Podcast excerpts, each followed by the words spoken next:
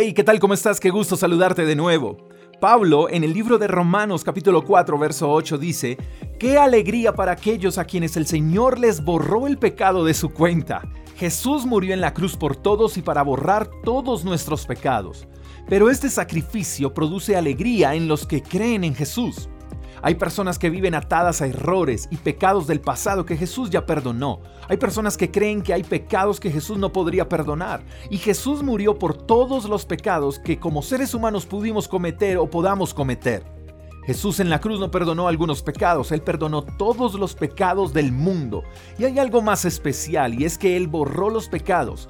Eso quiere decir que una vez Jesús perdona nuestros pecados, Él no se vuelve a acordar de lo que cometimos porque Él borra ese pecado. Y eso debería producir en nosotros una alegría inmensa, porque si Jesús borra, olvida nuestro pecado, entonces nadie puede venir a señalarnos, nadie puede recordarnos algo que ya no existe, nadie tiene la autoridad de revivir algo que Jesús ya perdonó y borró.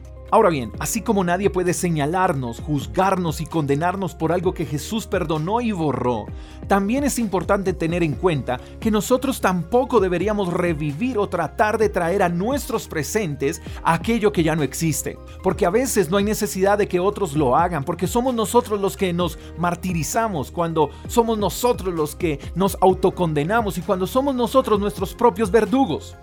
Hoy es el día para alegrarnos porque ya todo fue saldado por el precioso, maravilloso y único sacrificio de Jesús en la cruz.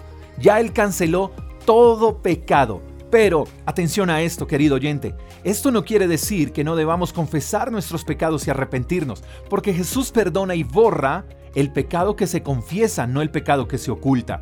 Así que pidamos perdón las veces que sean necesarias, arrepintámonos de nuestros pecados y disfrutemos de una vida alegre porque estamos convencidos de que cada vez que cometemos un error, un pecado, pero vamos a Dios y pedimos perdón y nos arrepentimos, Jesús perdona ese pecado y lo olvida para siempre. Mi querido amigo, te invito para que sonrías porque Jesús ya borró tu falta.